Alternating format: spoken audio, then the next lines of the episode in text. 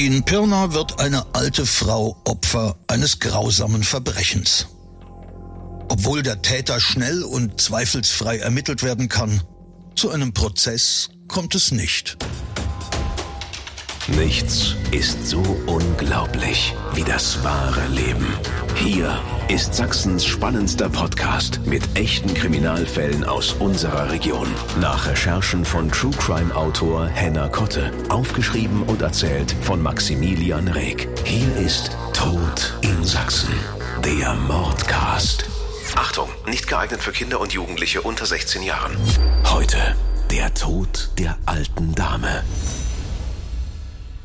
Sommer 1994 in Pirna, Ortsteil Kopitz. Im Haus am oberen Platz 4c wohnt die 75 Jahre alte Rentnerin Lilly T. Eine unauffällige alte Dame. Doch am 27. Juni gegen 8 Uhr hören Nachbarn merkwürdige Geräusche und Schreie aus ihrer Wohnung. Wie sich später herausstellen wird, kämpft die alte Frau in diesem Moment verzweifelt um ihr Leben. True Crime Autor Henner Kotte war mit uns am Tatort. Es ist ein Haus, das wahrscheinlich Ende des 19. Jahrhunderts gebaut worden ist. Man sieht den Klinker, das Erdgeschoss ist verputzt und weiß gestrichen. Und hinter den Fenstern des zweiten Stockes hat sich 1994 eine schreckliche Tat ereignet. Die Cousine von Lilly T. wohnt ebenfalls im Haus am oberen Platz. Vom Tumult alarmiert, eilt sie gemeinsam mit einer Nachbarin zur Wohnungstür der Rentnerin. Die beiden Frauen klopfen, klingeln und rufen. Doch jetzt herrscht in der Wohnung plötzlich Stille. Totenstille. Eine der Nachbarinnen bleibt an der Tür, die andere geht schnell in ihre Wohnung und ruft telefonisch Hilfe. Die Schutzpolizei ist als erster vor Ort und da die Tür nicht zu öffnen ist und sie nicht die Befugnis haben, also es ist keine Gefahr im Verzug, so dass man die Tür eintreten müsste. Es ist ja mucksmäuschenstill hinter der Tür. Benachrichtigen Sie den Schlüsseldienst und der wird die Tür zu Lilites Wohnung öffnen. Als die Wohnung dann geöffnet ist, machen die Polizisten eine erschreckende Entdeckung. Im Schlafzimmer stoßen sie auf zwei Leichen und viel Blut. Und daraufhin werden die Pirnauer Mordermittler benachrichtigt. Ralf Hubrich, erster Kriminalhauptkommissar AD, bis zu seiner Pensionierung Leiter des Kriminaldienstes Pirna, erinnert sich. Es war ein heißer Sommertag 1994 gegen 8 Uhr. Ich war an der Dienststelle und bekam die Nachricht, in Pirna-Kopitz, also andere Elbseite, in einem Wohnhaus äh, liegt eine tote ältere Dame und neben ihr ein junger Mann. Dann bin ich mit meiner Kollegin dahin gefahren, ist ja nicht weit, also innerhalb weniger Minuten waren wir dort. Und genau so ein Bild hat sich uns dargeboten. Die äh, Geschädigte wohnte in einem ja, Altbauhaus und hatte ihre Wohnung der zweiten Etage. Und im Bett lag sie, sie war tot. Und der junge Mann war nicht mehr da. Man hatte festgestellt, oder der Rettungsdienst hatte festgestellt, er lebt noch, hat starken Blutverlust gehabt und hat ihn ins Krankenhaus gebracht. Der 28-jährige Ulrich M., der zunächst ebenfalls für tot gehalten wurde, wäre fast verblutet. Er kann jedoch in letzter Sekunde gerettet werden.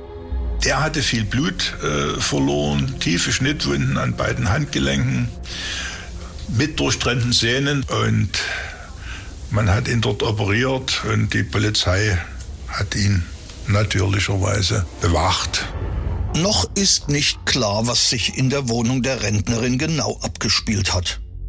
Es ist allerdings offensichtlich, dass sich der 28-Jährige die Schnittwunden an beiden Handgelenken nur selbst beigebracht haben kann. Doch der Versuch, sich zu suizidieren, missglückte, sagt Henner Kotte.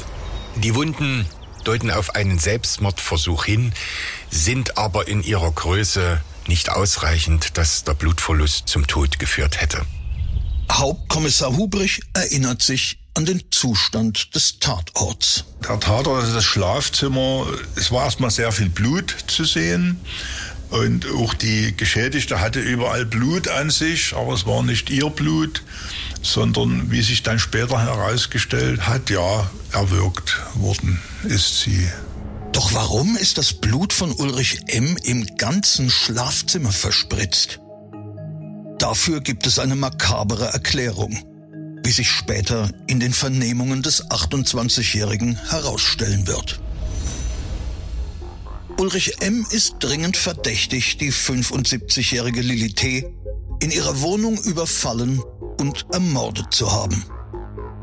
Der Mann wird nach der Notoperation im Pirnaer Kreiskrankenhaus ins Haftkrankenhaus in Leipzig verlegt. Dort wird er vernommen und zeigt sich geständig. Und er hat uns gesagt, ja, er ist arbeitslos geworden, hatte wenig finanzielle Mittel und da er äh, Monate vorher hat er als Hausmeister gearbeitet für eine Firma und ist da in der Wohnung von der Lilly gewesen und hat angeblich irgendwo in einem Schrankfach, Wäschefach Geldbeträge gesehen. Und da ist er auf die Idee gekommen, sich nochmal als Hausmeister anzuziehen, also eine Jacke und, und Mütze. Ist da hingegangen, die Frau hat ihn auch wiedererkannt und hat ihn natürlich in die Wohnung gelassen. Sie kannte ihn als Hausmeister. Die Rentnerin hat ihrem Mörder arglos Zutritt zu ihrer Wohnung gewährt. Zu diesem Zeitpunkt hatte Ulrich M. nur vor, die alte Frau um ihre Ersparnisse zu berauben. Dafür hatte er sich einen unrealistischen Plan zurechtgelegt. Ja, und dann äh, war er der Meinung, ich habe jetzt einen Elektroschocker, wenn ich den ansetze, dann fällt die Dame um und ist ohnmächtig. Aber sie ist weder ohnmächtig geworden, noch ist sie umgefallen. Sie hat sich also gewehrt und hat geschrien und dann hat er mit ihr äh, gekämpft. Irgendwann hat er sie also erwürgt.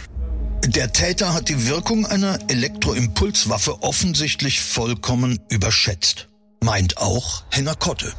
Ulrich M. unterlag dem Irrtum, der durch Kinofilme und Fernsehbeiträge genährt wird, dass ein Elektroschocker sofort zur Bewusstlosigkeit des Opfers führt, aber ein Elektroschocker führt zu Muskelkrämpfen, doch wird er wieder ausgeschaltet, kann der Geschädigte normal weiter reagieren. Und so ist es wohl in diesem Falle auch gewesen, denn Lilly T. wehrt sich nach erfolgten Angriff sehr, sehr heftig. Aus Angst vor Entdeckung und um das Opfer am Schreien zu hindern, greift Ulrich M. jetzt zu einem Tuch, schlingt es der Seniorin um den Hals und wirkt sie zu Tode. Doch dann rufen, klopfen und klingeln die Nachbarinnen an der Wohnungstür. Der Täter erkennt jetzt, dass er in der Falle sitzt, sagt Hauptkommissar Hubrich. Nun stand er da in der Wohnung, äh, ziemlich weit oben, aus dem Fenster ging nicht. Rückwärts, wo eigentlich ein Hang ist, ging es auch tief runter, weil das Haus frei stand. Und er kam jetzt also mehr oder weniger auf die Idee, jetzt ist es zu spät, jetzt haben sie dich. Er hörte dann natürlich auch die Frauen aus dem Haus, die vor der Tür standen und gerufen haben. Und dann hat er versucht, sich das Leben zu nehmen, was so nicht geklappt hat. Nun kommt auch heraus, warum das Blut des Ulrich M. im ganzen Schlafzimmer und auch auf der Leiche der Rentnerin zu finden ist. Nachdem er sich die Arme aufgeschnitten hat, merkt er, dass er nicht schnell genug Blut verliert. Um seinen Kreislauf anzuregen, springt er wild im Zimmer herum und verspritzt dabei sein Blut im ganzen Raum. Die Tat, die ursprünglich als Raubüberfall geplant war, ist maximal eskaliert. Was diese Eskalation letztlich ausgelöst hat, darüber kann auch Hauptkommissar Hubrich nur spekulieren. Es war natürlich klar, das war eine Ausnahmesituation für ihn. Es war auch kein geborener Verbrecher, sage ich mal, in irgendeiner Form. Er hatte finanzielle Probleme. Er hatte, glaube ich, auch eine streng katholisch erzogene Kindheit und Jugend. Und wenn das rausgekommen wäre, dann na, wäre das schon für ihn und auch für, für seine Angehörigen schwer, schlimm gewesen. Doch die Tat ist damit aufgeklärt. Nun kann die Gerechtigkeit ihren Lauf nehmen und Ulrich M. vor ein Gericht gestellt werden. Der 28-Jährige kommt bis zum Prozess in Untersuchungshaft. Doch was dann geschieht, löst bei Betroffenen und der Öffentlichkeit einiges Unverständnis aus. Dann kam der Hammer. Das Landgericht Dresden hat einen Haftprüfungstermin angesetzt. Wird regelmäßig gemacht, wenn sechs Monate Untersuchungshaft vorbei sind, wird geprüft. Es wird also nicht rechtlich geprüft, also nicht strafrechtlich geprüft, sondern es wird geprüft, ob dieses Verfahren beschleunigt bearbeitet wurde, so dass es in dieser Zeit abgeschlossen werden kann. Wenn es in dieser Zeit nicht abgeschlossen werden kann, tausend Gründe kann es da geben, dann müssen die natürlich irgendwo offen liegen, dann muss es Fristverlängerungen geben. Wir haben den Fall relativ schnell abschließen können der Staatsanwaltschaft übergeben können. Und äh, ja, was dann dort irgendwo hängen geblieben ist oder aus welchen Gründen, weiß ich nicht. Auf jeden Fall waren die sechs Monate rum und äh, noch keine Anklageschrift beim Landgericht. Und da haben die gesagt, die, die Prüfer gesagt, nö, er wird jetzt entlassen. Das war natürlich für die Leute, die da wohnen, die das mitbekommen haben, doch ein bisschen wie soll ich sagen, äh, ein Schock. Für den Mann, der Lilly T. in ihrer Wohnung erwürgt hat, öffnen sich am 30. Dezember die Gefängnistore. Müssen die Zeugen des Verbrechens jetzt seine Rache fürchten? Wird sich Ulrich M. dem Strafprozess durch Flucht entziehen? Wieder kommt alles anders als erwartet, erinnert sich der ehemalige Leiter des Kriminaldienstes Pirna Erster Kriminalhauptkommissar AD Ralf Hubrich.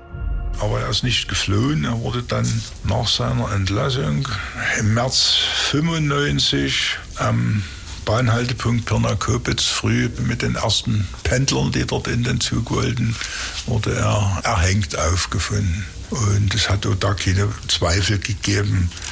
Es wurde also untersucht, es wurde eine Sektion gemacht kommt ja dann manchmal einer auf die Idee, den hat jemand aufgehängt, weil ein Böser.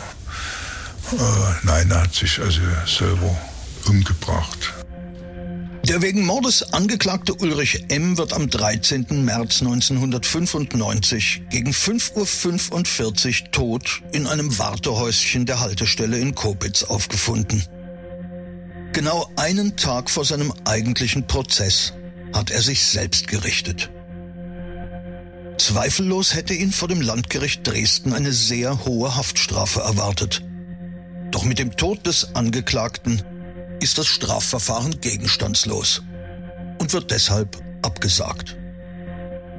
Jahre später kommt es allerdings noch zu einem weiteren Prozess, der mit der Tat und dem Selbstmord zusammenhängt, weiß True Crime Autor Henna Kotte. Der Täter hat Selbstmord begangen seine Wohnung wird geräumt und die Entrümpler finden im Nachlass des Verstorbenen eine sehr, sehr stattliche Anzahl von Videokassetten, von denen sie annehmen, das sind Leerkassetten und möchten sie in ihrem Laden verkaufen. Doch die Entrümpler werden angezeigt wegen Verbreitung pornografischen Materials. Die Videokassetten aus dem Nachlass des Ulrich M enthalten eine stattliche Sammlung pornografischer Filme. Die Geschäftsleute sind sich keiner Schuld bewusst. Sie haben im Glauben gehandelt, unbespielte Videokassetten zum Verkauf angeboten zu haben. Letztlich kann nicht nachgewiesen werden, dass eine der über 200 Kassetten verkauft worden ist. Im November 1998 wird auch dieses Verfahren eingestellt. Tod in Sachsen. Der Mordcast. Der Podcast mit echten Kriminalfällen aus Sachsen. Alle Folgen jetzt überall, wo es Podcasts gibt. Autor und Erzähler Maximilian Reg. Recherche True Crime Autor Henna Kotte. Tod in Sachsen. Der Mordcast ist eine Produktion von Regiocast, deutsches Radiounternehmen.